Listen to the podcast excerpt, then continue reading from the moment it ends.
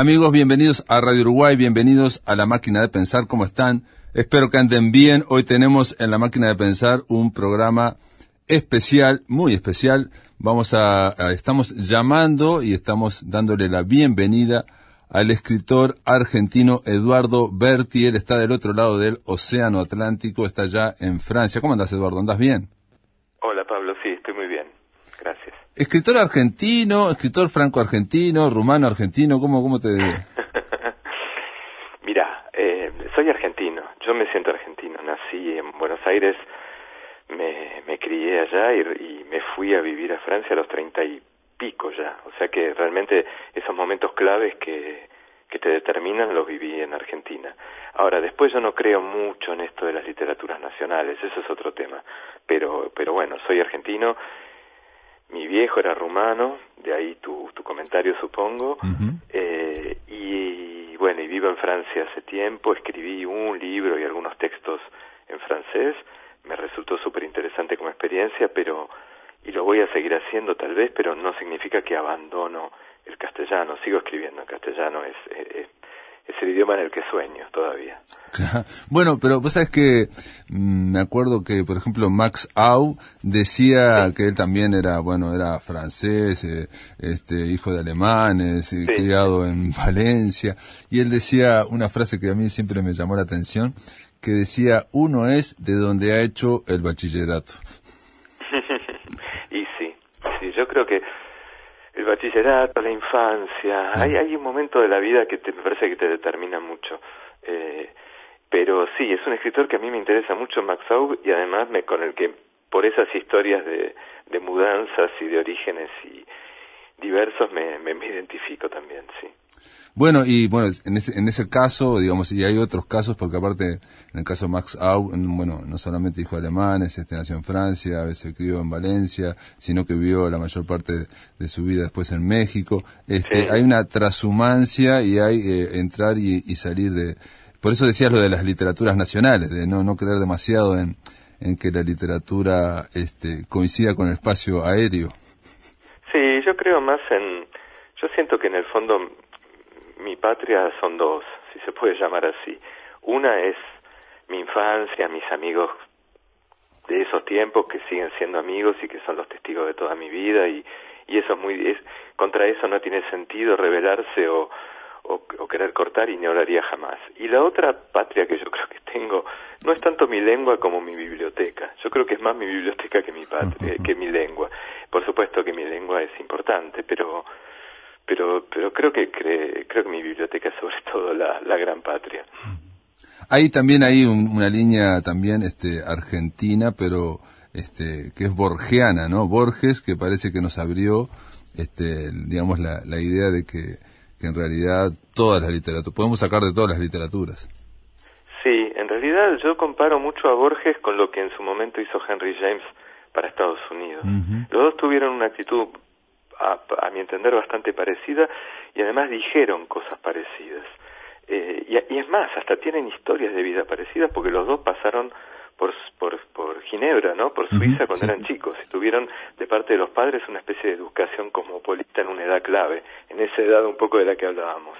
Pero tanto James en su momento como Borges más tarde escribieron, eh, James más en cartas, Borges lo hizo más público, hizo casi de eso una una especie de declaración de principios, esta idea de que los que venimos de, de, de, países que no son países centrales de la literatura, en ese momento Estados Unidos lo era, no lo era, eh, tenemos la posibilidad, la libertad y la posibilidad de, de mezclar las tradiciones, ¿no? Este el famoso texto de Borges sobre el escritor argentino y la tradición, que yo creo que es un texto que va más allá de la Argentina, porque sí, sí. Gombro, Gombrowicz desde, desde, como polaco decía lo mismo también. Sí. Sí, sí. Bueno, Gombrowicz también era alguien que eh, sí. en Argentina, en fin, hizo cosas este, también, otro trashumante. Hay, hay quien dice, una vez me dijo una, una um, investigadora franco-uruguaya, porque ella vive desde hace muchísimos años en Francia y con contra esto de las literaturas nacionales, ella hablaba de eh, de esas plantas, eh, rizomas le llamaba, ¿no? Rizomáticas, donde este, son esas enredaderas que tienen una raíz aquí, u otra raíz allá, otra raíz allá, y no tienen ninguna raíz principal, se van alimentando de todas. Y si uno corta una, eh, la planta continúa.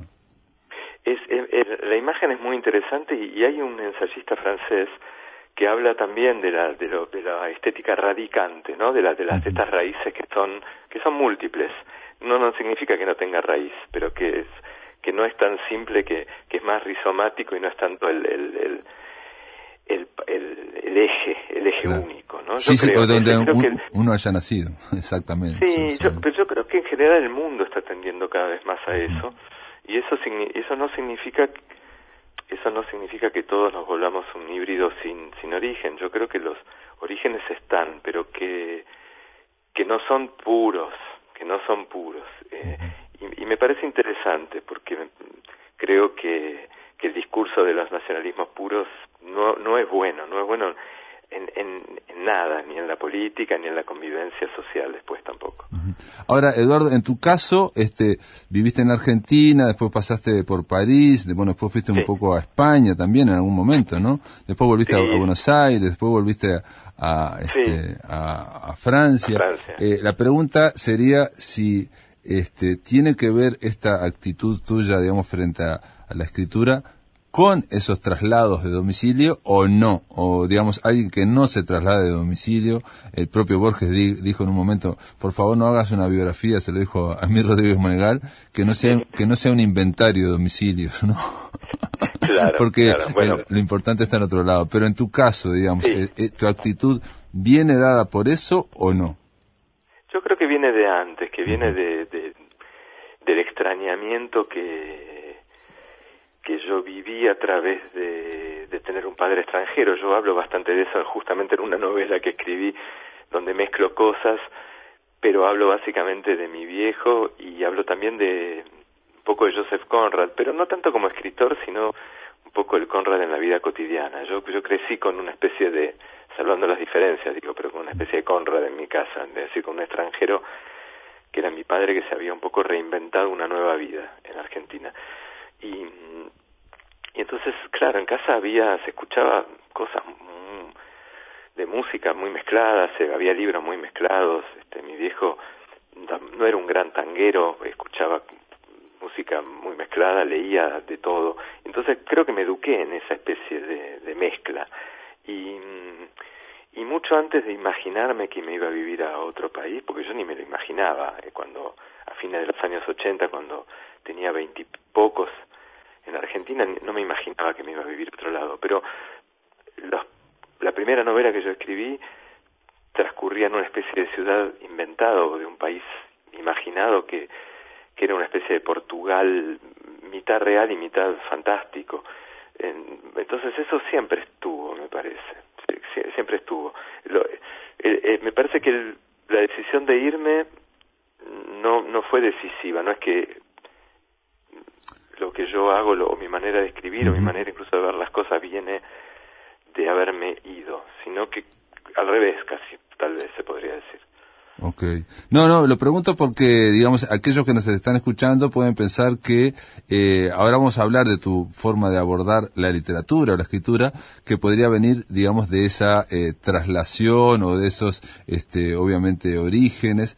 Sí, este, pero eh, está, está también, eh, hablamos antes de Borges, y Borges tampoco, si bien viajó cuando era jovencito, después este, estuvo, nada, siempre en Argentina, ¿no? Hasta que después se hizo famoso, mm. ¿no? Este, este, no, en mi caso tiene mucho que ver con los orígenes, tiene que ver con que, eh, así como mi padre se instaló en Argentina, había quedado familia eh, cercana en Francia, había, había como, había como esa otra parte, ¿no? De la, de la casa o de la, o de la historia familiar que había quedado del otro lado del océano y, y, durante mucho tiempo fue para mí una especie de mito o de leyenda y punto y de pronto eh, quise venir a ver qué era. Claro. y no me imaginé que me iba a quedar veintipico de años. Bueno con todas las idas y vueltas que vos dijiste pero realmente cuando vine la primera vez vine por, por una idea de quedarme dos tres años y investigar un poco, no más que eso. Y me quedé, me, terminé quedando.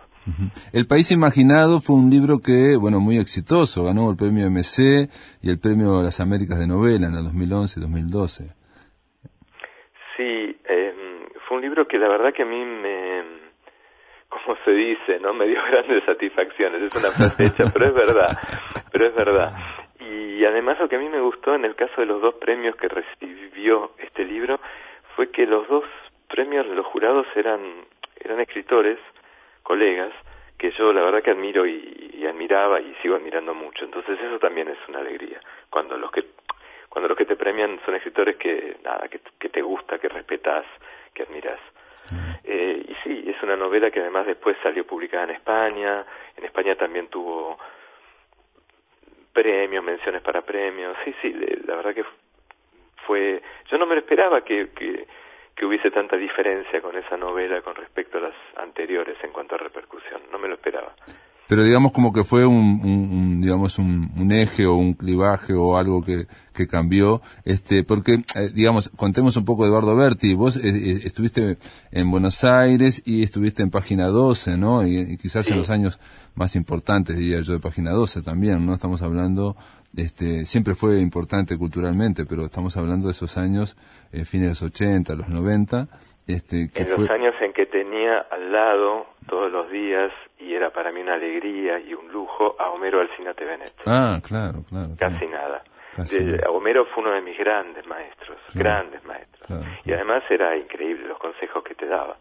Sí, yo, yo trabajé ahí en página esos años, eh, más que nada, yo era el, yo era el, el, guricito, viste, del diario, era realmente el más chico del diario. Eh, entonces escribía un poco de música popular, de, rock, en ese momento había como un estallido de rock argentino. Eh, y a veces cuando me dejaban me daba el gusto de escribir o de cine o de libros. Eh, pero ahí, bueno, me, yo digo que me eduqué en público, como, como, como, como se dice a veces en broma de los periodistas, ¿no? que se educan en público. Me eduqué en público y con, con maestros magníficos en página, sí. Este, no, digo porque eh, otra cosa que, que me llama mucho la atención es que perteneces al eh, ULIPO, al taller de literatura potencial, que es un, un, taller mítico, un, este, y que uno le cuesta pensar que eso continúa, ¿no? Digamos, porque el ULIPO, este, con George Perec, bueno, o Italo Calvino, o Raymond Quenó, sobre todo, ¿no? Este, o, o, alguien que no estaba ahí adentro, pero anduvo muy cerquita, que era Julio Cortázar también, ¿no? De alguna forma. Bueno, exacto. Se nutrió también, ¿no? El que también fue miembro, pero pero fue un miembro un poco lejano y que fue poco a las reuniones, fue, no fue nunca en realidad una reunión, pero pero pero estaba como miembro fue Duchamp, Marcel Duchamp. Marcel Duchamp, nada menos, sí, sí, sí. sí, Ahora, eh, eh sí, eh, Ulipo realidad, el ahora el 24 de diciembre, eh, Ulipo está festejando sus 60 años de vida. 60 años de vida. Eh, no hay muchos grupos literarios, que muchos grupos en general, diría, no solo literarios.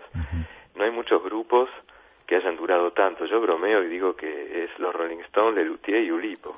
Claro, 60 años, claro. Pero eh, y creo que parte del secreto es que el grupo, si bien ha tenido momentos de más mayor visibilidad o de menos, o, o de escritores que tuvieron más fama, como fue el momento de Perec y Calvino, pero más allá de esos idas y vueltas de, de lo que puede ser la repercusión, el grupo nunca dejó de renovarse y de trabajar.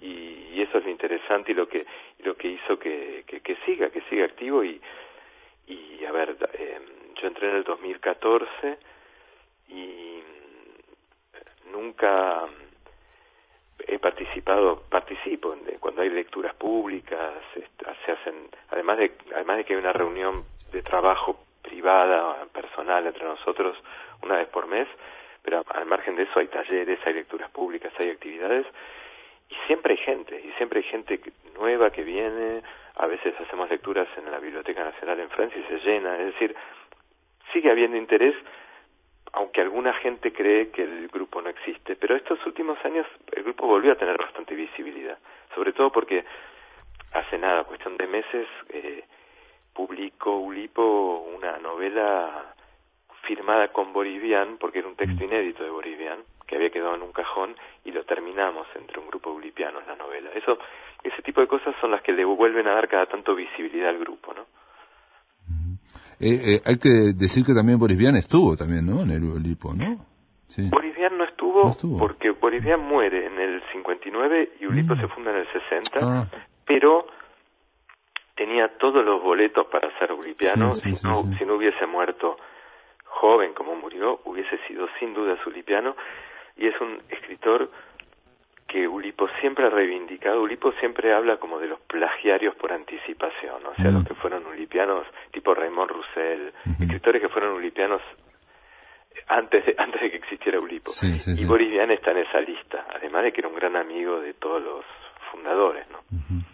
Eh, pero podemos, eh, digo, eh, brevemente de, hablar de, de, ese taller, de ese taller de literatura potencial, porque decís, este, bueno, que Boris Vian no lo integró porque murió antes, pero tenía la misma actitud frente a la literatura, que por un lado podría ser algo lúdico, algo de jugar con la literatura, la parte lúdica, pero también la parte, digamos, este, y bueno, dijiste un gran plagiario también, y, y la parte de, de, la restricción, de la constricción, ¿no? Sí, eh, Tiene una actitud muy lúdica, es un grupo que nunca, nunca tomó la literatura como algo solemne o sagrado, eh, y a la vez tiene una, lo que vos decís de la, de la constricción, Ulipo desde el principio, desde que nació, lo que buscó y lo que sigue buscando son otras formas, otras estructuras. Frente, frente a las vanguardias como el surrealismo y otras que, dinamitaron todo lo que fuera forma fija, frente a las actitudes de, de digamos, de, de muchas vanguardias que trabajaron la improvisación, eh, el verso libre, la forma, la, falta de forma, si se puede decir así, Ulipo le, le pega una nueva vuelta de tuerca a eso, un poco en reacción contra, contra ciertas cosas del surrealismo, que no había pasado por el surrealismo, y, y dice, vamos a inventar otras formas, es decir, en vez de, en vez de volver a las formas sagradas, este, consagradas, inevitables, reconocidas como el soneto, etcétera, ¿por qué no podemos nosotros mismos inventar formas? ¿O por qué no podemos tomar las que existen y, y darlas vuelta como una media? Eso es un poco, resumiendo en muy pocas palabras, eh, lo que la reacción de que no y que lo dicen muchas entrevistas que se pueden ver, incluso entrevistas de video que hay por ahí dando vueltas. Cuenta un poco esto, ¿no? Eh, inventemos nuestras propias formas. Ahora, claro, las formas no necesariamente no solo no son las mismas, sino que tampoco se articulan o se arman del mismo modo. No necesariamente son formas que tienen que ver con la rima al final verso o con las reglas habituales. Empiezan a aparecer formas locas o formas distintas que pueden ser desde que la rima sea la primera palabra de un verso hasta como ocurre en la segunda etapa ya de Ulipo con Perec y con otros escritores, este, formas que tienen que ver, como vos decías, con la restricción. Escribir un texto donde falta una letra, escribir un texto donde todas las palabras empiezan con la misma letra, lo que sería un pautograma, cosas que ya existían, ¿eh? tampoco es que todo se inventa, no es que se inventa la pólvora con esto, pero se le da una organización y se le da como un, un trabajo más a fondo a un montón de cosas que estaban dando vueltas, hay un montón de escritores que ya habían hecho tal o cual cosa en algún momento de esto, desde la antigüedad incluso. No, pero también, eh, digamos, el surrealismo, a ver, eh, este, hacía mucho hincapié en el inconsciente, de la misma forma que el romanticismo también, tratar de, eh, digamos, sobrepasar todas las formas o, o que surgiera, brotara del inconsciente esas nuevas formas. Y lo que hacen los de Lulipo es, es, es lo contrario, es decir, bueno, vamos a la matemática, a la razón. Porque eh, eh, si vos exacerbás un aspecto, como puede ser la razón, ¿no? O la matemática, razón matemática, también vas a llegar a otros, a otras partes, ¿no? No quiere decir que te vas a, fosilizar o algo así, ¿no?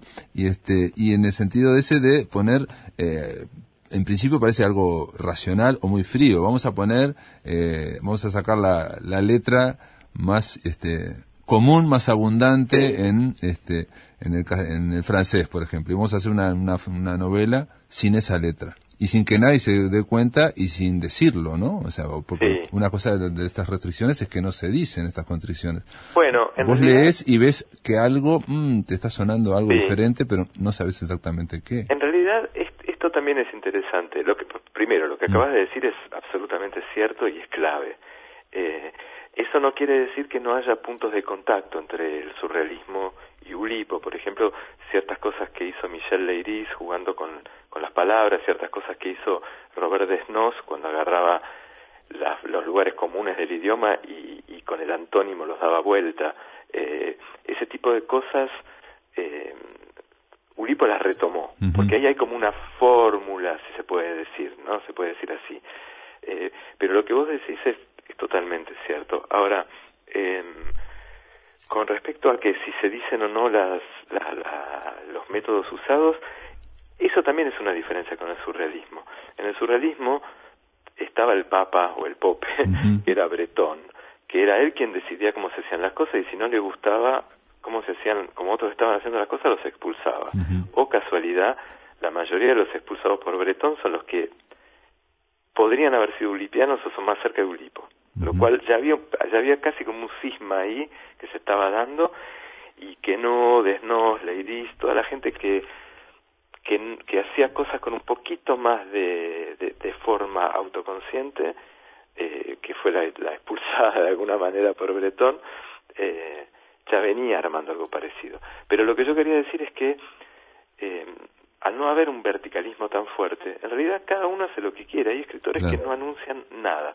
Perec, por ejemplo, cuando, cuando publicó La Disparición, que es la famosa novela que no tenía la letra E, en la primera edición del libro no había una sola indicación, a tal punto que críticos literarios, libreros, grandes lectores, editores mismos, leyeron la novela y no se avivaron, no se dieron cuenta de que faltaba la E. Pero hay otros escritores que sí, que lo ponen, que lo ponen en el peritexto, que lo meten adentro en un guiño, que lo meten explícitamente en una especie de nota, nota al comienzo. Ah, en eso también Ulipo es muy flexible.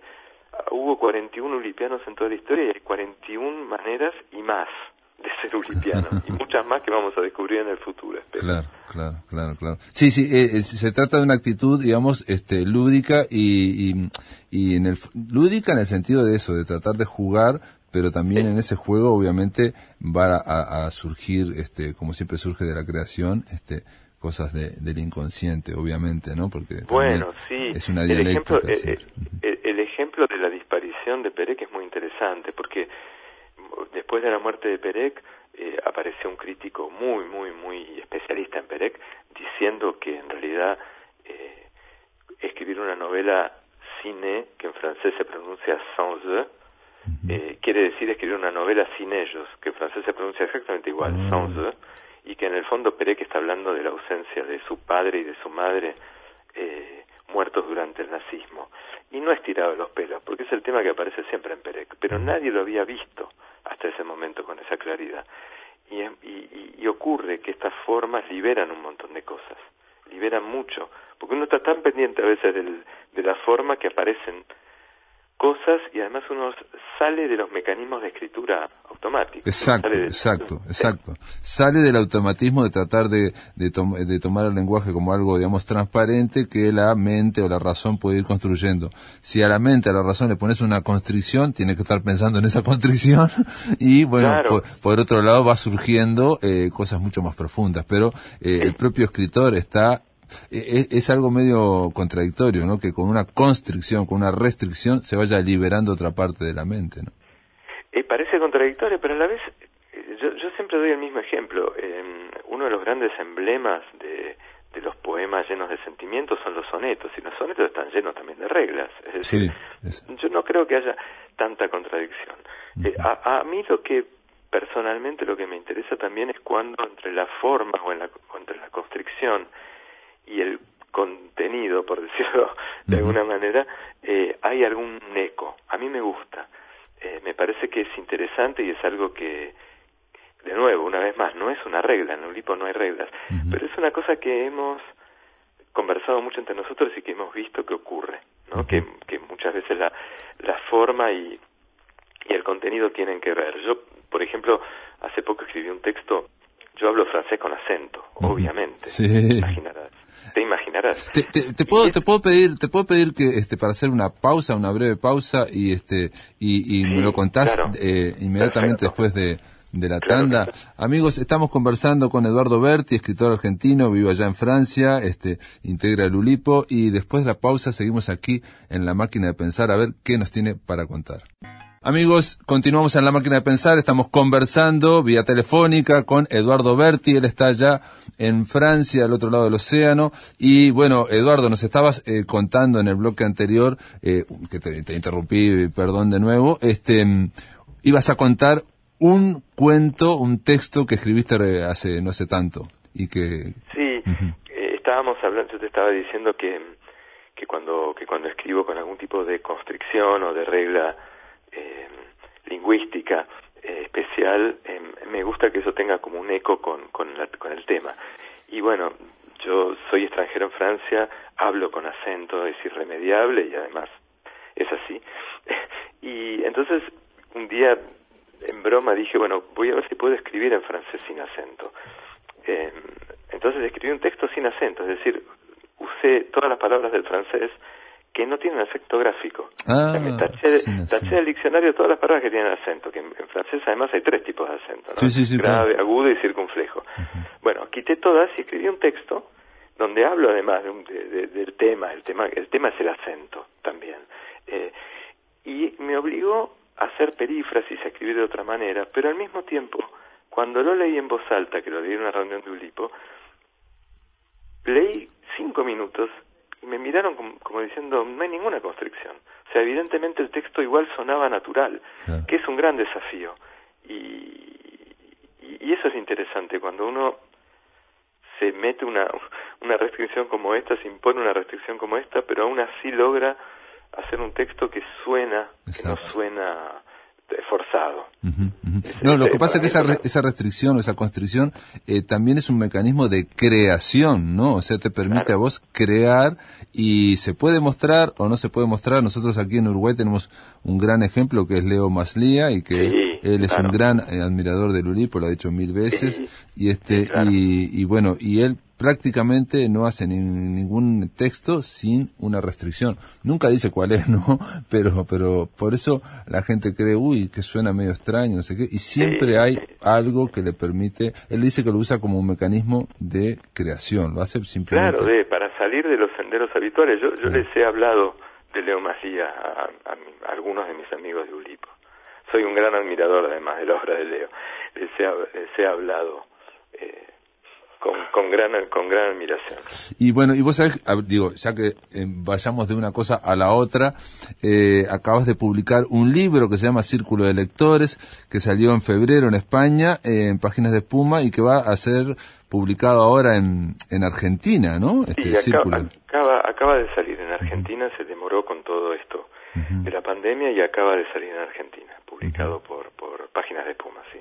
Y, y y te eh, salió el tema de Leo Maslía porque encontré uno de los cuentos, uno de los cuentos o textos de Círculo de Lectores que me hizo acordar a otro texto de Leo Maslía que ni él se acordará, lo, leí en una columna de Brecha hace pero hace muchísimos años y es uno que se llama El Señor Briest, ¿no? Y entonces este hombre empieza así este relato. Dice, tan solo desde su más tierna infancia, alemanes autores el señor Briest leía y autores otros no. Directamente sus libros ignoraba. Y ahí va explicando por qué está hablando así o por qué escribe así el señor Briest. Y vos sabés que Leo Maslía tiene un texto cortito eh, de hace, reitero, debe ser de los años 90, que se llama... ¿Eh? Mira vos, no sabía, me, encanta. Se llama, ¿sabes cómo se llama el texto? Se llama, eh, atención de memoria, eso tendría que confirmarlo, se llama Baton Hiper, porque todo el texto es un hiperbaton, o sea, un trastocamiento del el orden habitual de la frase, ah, ¿no? Claro, claro, este, No es exactamente el señor Bries, no tiene, pero me hizo acordar porque en realidad... Por cómo suena. Cada frase del señor Bries, este, dice, hablar y leer alemán bien, el señor Bries sabía, porque enseñado su padre y su madre se lo habían, y placer grande esto, por cierto, le daba. Eh, esa, fra eh, esa oración que acabo de decir es un hiperbaton, ¿no? Es, claramente todas las oraciones están construidas de esta, forma, ¿no? Podría seguir leyendo, ¿no? sí, este en el fondo, en el fondo son hiperbaton, exactamente. Lo que pasa es que la historia detrás, una vez más, hay, hay una forma, eh, otra vez más aparece esto de que hay una idea formal, pero pero que tiene que ver también con el, con, el contenido.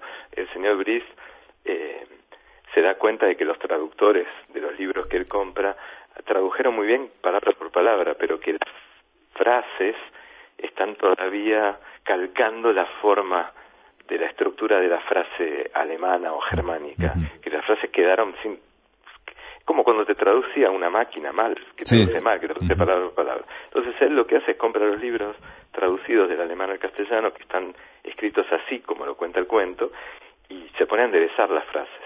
Entonces, eh, todo ese cuento, todo ese, todo ese caso, porque el libro es mucho como una colección de casos de lectores, no es solo eso, pero una gran parte del libro es como una colección de casos bizarros de lectores sí, raros. excéntricos, este lectores excéntricos. excéntricos, exacto. Este tiene la excentricidad o, el, karma de que su, labor es como enderezar traducciones que están en hiperbaton finalmente, pero porque vienen del alemán, exactamente. Claro, claro, porque eh, o a nosotros nos suenan en hiperbaton, están construidas en hiperbaton porque él las está tratando de hacer, este, bueno, eso, es un fanático del alemán y como en Buenos Aires no hay muchos libros en alemán, compra traducidos del alemán y se encuentra con ese, ese problema. Se encuentra con eso. Y él los endereza, tiene como el libro, al lado tiene el libro que él corrigió y enderezó, exactamente. Claro, él va enderezando. Como un mecánico, es como un mecánico de, traducciones del alemán. Sí, lo cual es una, una locura, ¿no? Pero es, es muy gracioso, es muy gracioso. Eh, lo mismo, por ejemplo, estos casos de lectores excéntricos, también a su vez, este, te pregunto, ¿no? Porque yo algunos me di cuenta, otros no, eh, tienen este, nombres, el señor Briest, el señor Funes, el señor tal. Y en el caso, por ejemplo, del señor Funes, eh, ese, ese apellido está unido a un, a un cuento eh, Funes el memorioso, digamos. Es imposible casi leer Funes sin no pensar en Funes el memorioso. Y acá eh, comienza este caso de este lector diciendo el señor Funes pensaba que se sabía de cabo a rabo todos los libros leídos. Y lo mismo pensaban los demás. sí. Sí, en, la mayoría, en la, en la galería, el, el, Círculo de Lectores tiene como varias secciones. Eh, hay, hay algunos cuentos de formato o de extensión un poquito más tradicional, hay una especie de, de gran jungla al final de, de, un montón de, historias que se entrelazan o se enriedan como si fueran varios periódicos. Y después hay como otras secciones, hay una especie de falso manual para ser lector, hay un juego de reescritura, hay muchos juegos de reescritura, sobre todo con textos de Cortázar, pero después hay dos grandes secciones que son como estas galerías de, lectores excéntricos y todos los apellidos de estos lectores excéntricos son como nombres de personajes literarios más o menos conocidos. Claro, claro. Este, em, aparece también, hay algunos, por ejemplo, Dinerman viene a la ciudad que empieza con casos, en este caso es, un, es alguien que, que colecciona lectores, es un coleccionista de lectores excéntricos, ¿no? Sí, exacto. Este, pero ese, ese, ese cuento o ese texto, ese caso, va como derivando y se convierte en una especie de policial al final y como muy loco y me, me gustó mucho, me hizo reír y me hizo acordar, eh, digo, no tiene nada que ver, pero este, a, a, el Nick Carter del Hebrero, cuando uno está leyendo algo y ve que, que, que ahí se, se, va para cualquier lado, ¿no? O sea, que la fuerza de, la historia hace que todo el planteo, todo este planteo muy, este, se, se empieza a ir a, para, para cualquier lado, ¿no? Y es muy gracioso, muy gracioso, se convierte. Es, ese es el único caso, o uno de los pocos casos que están narrados de otra manera. Los, los otros casos están más presentados como una especie de, de galería de, de, casos, ¿no? Algunos incluso son más breves, son como de una página, una página y media. Y hay, hay algunos casos que están como narrados de otra manera. Ese está narrado casi como una pequeña pequeña novelita, es un, cuento, largo. y de hecho, en, en un momento de ese cuento, de ese texto, eh, se menciona una especie de libro donde hay lectores raros. Bueno, todo el catálogo podría podría, yo no digo que lo sea, me gusta que cada lector decida, pero podrían ser los casos que figuran en ese libro perfectamente. Claro, claro, claro, claro, claro, Incluso a mí me dio la, impresión, digo, porque también esto, este libro, eh, por lo menos esta parte, está eh, puesta como a ver, en Historia Universal de la Infamia, lo que hizo Borges es agarrar casos de la enciclopedia, bueno, los, los, este, los reescribió, ¿no? Este, de, célebres, este, infames. Eh, en este caso hay una constricción, si, si se quiere, que es vamos a hablar de eh, lectores excéntricos. Pero finalmente esa constricción, que se desarrolla muy bien, como dijiste, bueno, digo, podemos hablar de cada uno, y este, y tiene que ver con Shakespeare, tiene que ver con Proust, tiene que ver uno con, con, Borges, como ya dije, este, pero en Dinamar viene a la ciudad, parece que como que comenzó ahí y se empezó a desarticular ese, ese mismo modelo, se empezó a desarticular y se desbordó, digamos, se desbordó. Sí, yo quise quise en algunos casos desbordar un poco, es decir, dos cosas. Por un lado, yo, nunca había escrito un libro de cuentos con un tema único y como lector no soy tampoco un gran fanático de los libros de cuentos que tienen un tema único. Me, me, por supuesto, lo digo y pienso que hay, como siempre, excepciones maravillosas, pero en general. Eh, entonces quise que eh, eso se compensara, ese tema único, con una gran variedad de formas y una gran variedad de estrategias, ¿no? Eh, o sea, cuentos cortos, cuentos largos, cuentos más en un estilo de falsa enciclopedia, lo que vos mencionás de, de Borges, que es verdad, todo eso viene un poco de, de las vidas de, Marcel Schwab y todo Exacto, sí, vidas imaginarias. Exacto, las vidas imaginarias. Eh, pero mezclarlo y romperlo al mismo tiempo, ¿no? Eh, no, no quise, ya que, el, ya que el libro tenía un tema muy fuerte, eh, no quise mm, ser preso de una sola forma. Al contrario, me parece que la lectura es, si uno le quiere rendir homenaje a la lectura, que es una de las cosas que hace este libro, lo mejor es hacer un libro que sea que sea variado y que sea divertido en el buen sentido pero que también sea variado y que te sorprenda, porque me parece que es esa la experiencia de la lectura, ¿no? es, eh, cada lectura es distinta, cada lector es distinto y uno, y uno cuando entra en un libro no sabe lo que se va a encontrar. Entonces me parece que hacer, hacer un, un homenaje a través de una serie de textos que se empiecen a volver previsibles casi que hubiese sido contradictorio. No digo que lo logré, eh, digo que, era lo que intenté hacer. no, pero perdón, y eh, antes de ir a la tanda, eh, cuando decís que no te gustan los libros de cuentos con un tema, ¿te referís a algo conceptual, esos libros en torno a un concepto? ¿Te referís de cuentos, libros de cuentos? ¿Que te gustan más los libros de, cuentos que son heterogéneos, por ejemplo? Ahora estoy pensando en, algunos libros del hebrero, de, del hebrero, por ejemplo, también, espacios libres. me, gusta, me gustan mucho los libros de cuentos en realidad que tienen dos o tres o cuatro temas y los van entretejiendo y los van mezclando. Ah. Eso me gusta mucho. Eh, pero no cuando hay, no cuando, qué sé yo, eh, cuentos de mujeres divorciadas. Sí, sí, sí, sí, sí, No porque, no, y no como antología, porque como antología se puede entender, pero de un mismo autor o de una misma sí, Sí. O que hacen en el mismo pueblo, por ejemplo, historias dentro del mismo pueblo. Bueno, eso puede ser más rico, porque, porque porque hay una, unidad de espacio, pero, pero es verdad que dentro de un pueblo tenés todos los géneros que te quieras imaginar. No, es más cuando es una unidad temática. Mm. Eh, al mismo tiempo hay libros magníficos. Los Amores Difíciles de Calvino es una maravilla. Sí, sí, sí. Estaba pensando en ese libro, justo. no, hay, hay libros temáticos que son una maravilla. Pero bueno, en, en general lo digo, ¿no? Como, como, como lector incluso. Vamos, vamos a hacer una pausa. Este, Eduardo, ¿me, ¿me aguantás en línea un poquito? Claro, por supuesto. Amigos, después de la pausa seguimos conversando aquí en la máquina de pensar con Eduardo Berti, escritor argentino que vive allá en París. Amigos, continuamos en la máquina de pensar. Estamos conversando con Eduardo Berti en este último bloque aquí eh, sobre su libro Círculo de Lectores. Un libro, eh, lo estuvimos hablando en el bloque anterior, que de alguna forma es heterogéneo, pero que está congregado en torno, el eh, círculo de lectores en torno a la lectura.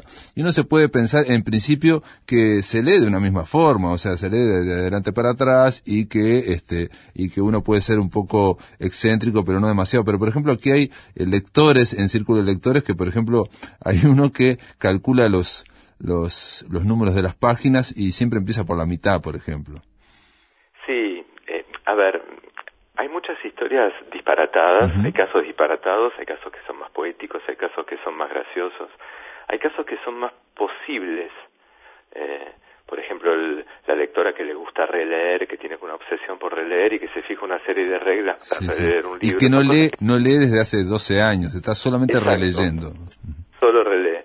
Eh, pero en realidad un poco lo que yo traté de hacer en el libro es, llevar al paroxismo o al extremo cosas que pueden ser algunas manías mías, cosas que, que yo he visto, que he leído, que me han contado, o, posibilidades que da la lectura, pero como una forma de como una forma de, de, poner en acción y a través de una galería de personajes o a través de, de, de otras formas como falsos manuales de lectura, etcétera, de, de rendirle gran homenaje a la idea del lector inspirado, del lector creativo, del lector activo y no pasivo, que en el fondo creo que no existe el lector totalmente pasivo y no creativo, no hay modo porque siempre el lector tiene que completar. La, la metamorfosis de Kafka cada lector la ha visto de una manera distinta.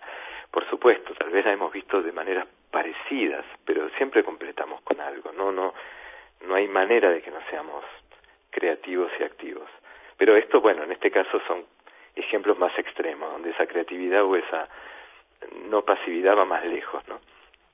Es parte de una especie de enfermedad que es la literatura. El epígrafe eh, de este libro, Círculo de Lectores, dice, el lector inspirado es aún más escaso que el autor inspirado. Eso, eso lo saqué de un libro de Jaime Jaramillo Escobar, un escritor colombiano, que tiene un libro magnífico que se llama Método fácil y rápido para, para ser poeta, al que yo le hago un pequeño guiño de título en el, interior del de Círculo de Lectores con un capítulo que se llama Método fácil y rápido para ser lector. Y bueno, y ahí en, ese en esa parte, en esa sección del libro hay como propuestas o, o recomendaciones o métodos, ejercicios se podría decir para, para ser lector, que en realidad algunos hasta podrían ser ejercicios de taller de escritura medio psicodélico. Sí, sí, podrían ser, sí, sí, sí, como, como detonantes para escribir. Eh, también hay instrucciones para leer un libro, que es lo que comienza, y este, que es como una, eh, también en paralelo a instrucciones para eh, subir una escalera, Julio Cortázar. O también, este, haces algo que a mí me llamó muchísimo la atención como lector, que es la continuidad de, de los parques, ¿no? La continuidad del cuento se llama en tu caso. Y, yo lo iba leyendo y empecé a leer, claro, este, ahí Eduardo Berti dice, esto me basé en el, ¿no? el cuento de continuidad de los parques de, de Cortázar, pero usando las mismas palabras y en el mismo orden. Y empecé a leer la primera versión y yo me acordaba vagamente, digo, pero esto yo me acuerdo de que es así. Y entonces lo busqué en internet y empecé a, a, ir, este, leyéndolo en paralelo, ¿no? Digo, pero es igualito al de Julio Cortázar, es idéntico. El primero. Claro, la, eh, yo hice yo hice una una decena de reescrituras. La primera la primera sería como una versión bonsai, si se puede decir así, un resumen del, del cuento, pero en un tercio, usando un tercio de palabras y ah. usando y usando solamente las palabras que están en el cuento. Y si si uso no sé si uso la décimo quinta palabra que es esa y la siguiente que es esa tarde para empezar mi cuento, no puedo volver atrás ya. Solo ah. puedo usar las palabras que vienen después. Entonces trato de armar frases con las palabras que están en el cuento. El primero es un, el primer cuentito es casi un resumen.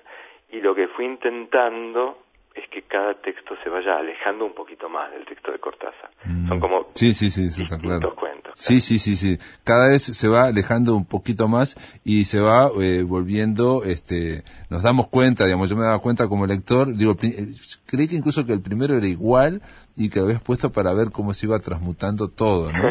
Y este, y también me imaginé, eh, al mismo tiempo que le iba leyendo, me imaginé, pero esto estaría espectacular dentro de una novela donde el escritor que está haciendo eso contara su vida cómo está haciendo y cómo va cambiando, ¿no?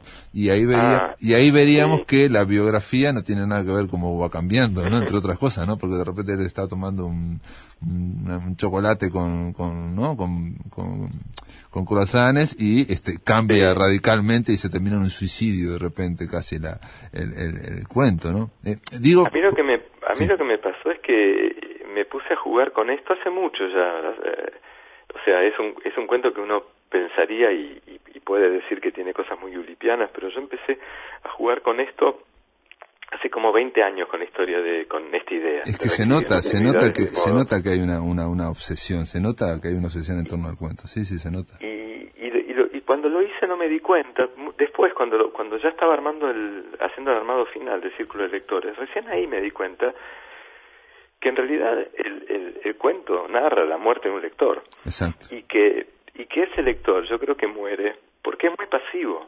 Mm. Porque está sentado demasiado cómodo en ese sillón. Y Cortázar insiste con que está demasiado cómodo en ese sillón. Y yo nunca lo había leído de ese modo el, Mm. cuento. Y lo empecé a leer así hace un tiempo. Porque él insiste con el terciopelo verde. Sí, está demasiado sí. cómodo y muy de espaldas a la puerta. Eh, Está muy cómodo. Y entonces es boleta. De tan, Ah, de tan, de tan pasivo que es.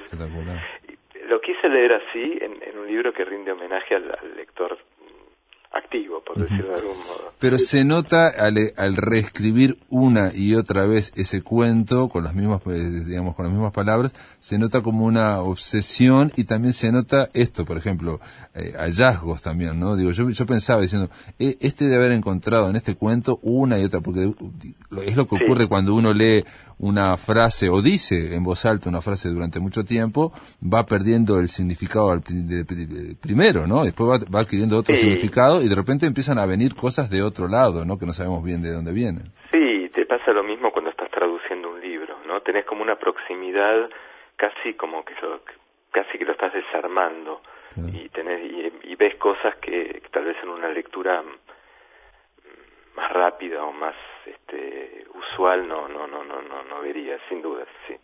Claro, y en este caso, bueno, descubriste esto, pero aparte también eh, aparece claramente en este caso este, la idea de que, de que con las mismas palabras se puede transmutar eh, historias muy diferentes, ¿no? En uno los perros ladran, después el, ma- el mayordomo no, no ladra, después el mayordomo es, es el que está leyendo, y se va cambiando una y otra vez.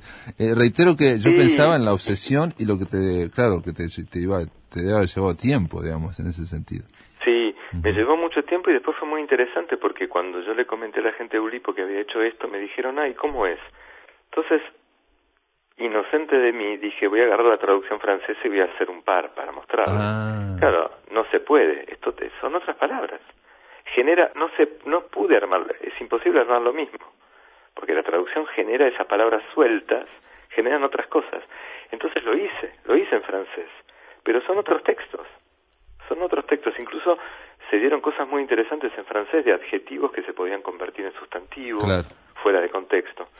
Entonces hay, existen como dos versiones de este, de este cuento, de la que salió en Círculo de Lectores y una que yo hice a partir de la traducción francesa que circula, que son, son el principio es el mismo, pero los, el resultado es otro.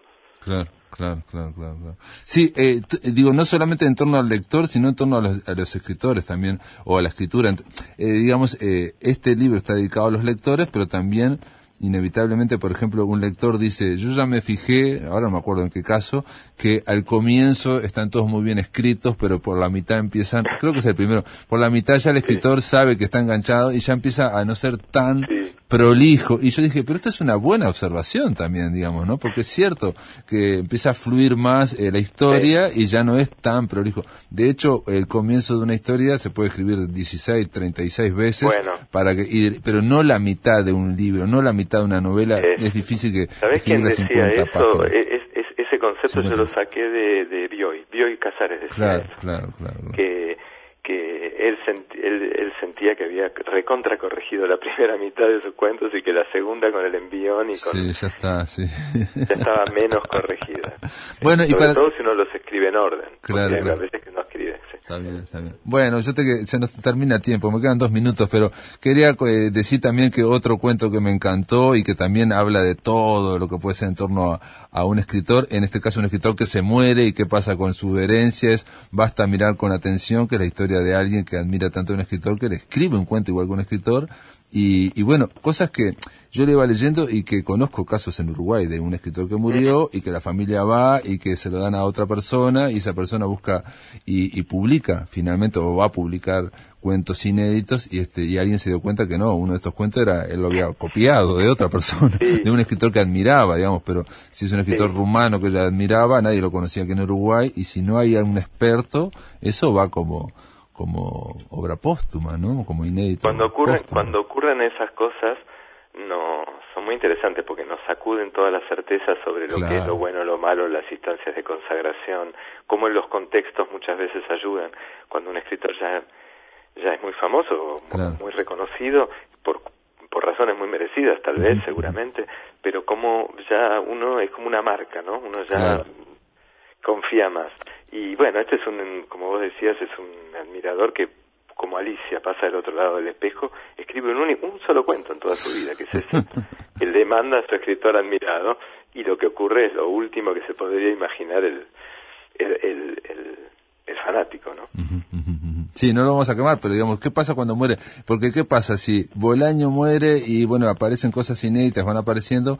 Eh, hay una, un, un, microscopio sobre Bolaño y sobre su obra. Pero ¿qué pasa si en Uruguay un escritor que es famoso, con determinada trayectoria, pero no demasiado famoso o que fue famoso hace 30 años? Y bueno, esto, ahí, ahí se complica mucho más. Y él tenía entre sus papeles escrito porque le había fascinado pasar un cuento en limpio de otro escritor, ¿no? Digamos, ¿no? Este, Y este y, son esas cosas maravillosas que es lo que se pone en y queda claro acá en este en este libro tuyo de Círculo de Lectores que la idea incluso del autor se puede mover, todo se puede modificar, ¿no? Todo puede cambiar. Exactamente, exactamente, como los, las fronteras, una vez más, ¿no? Salir de las de las cosas rígidas, ¿no? Fronteras entre autor y lector las ideas más, más rígidas. Salir de la zona de confort. Eduardo Berti, bueno, muchas gracias y la verdad que fue muy linda conversación. Amigos, Círculo de Lectores está eh, por páginas de espuma y esto obviamente fue ya publicado en Argentina y seguramente ya en, seguramente en Escaramuza o en otras eh, librerías de de aquí, de Montevideo, de Uruguay, se va a poder comprar. Reitero que se llama Círculo de Lectores. Eduardo Berti, gracias por estar en la máquina de pensar. No, gracias a vos, fue una alegría charlar y otro día hablamos de, de Francisco Acuña de Figueroa y sus cosas ulipianas. Otro día, si querés, hablamos de De acuerdo, sí, sí, sí, Acuña de Figueroa, sí, sí, sí, con sus sonetos, sí, sí, sí, exactamente, sí, sí, hizo lo mismo y se publicaron acá algunos. No, y, y, esa especie de máquina de rezar combinatoria. Exacto. Son muy ulipianos. Las combinatorias, sí, sí. Te mando un abrazo grande, Che. Un abrazo grande, un abrazo muy grande. Chau, chau.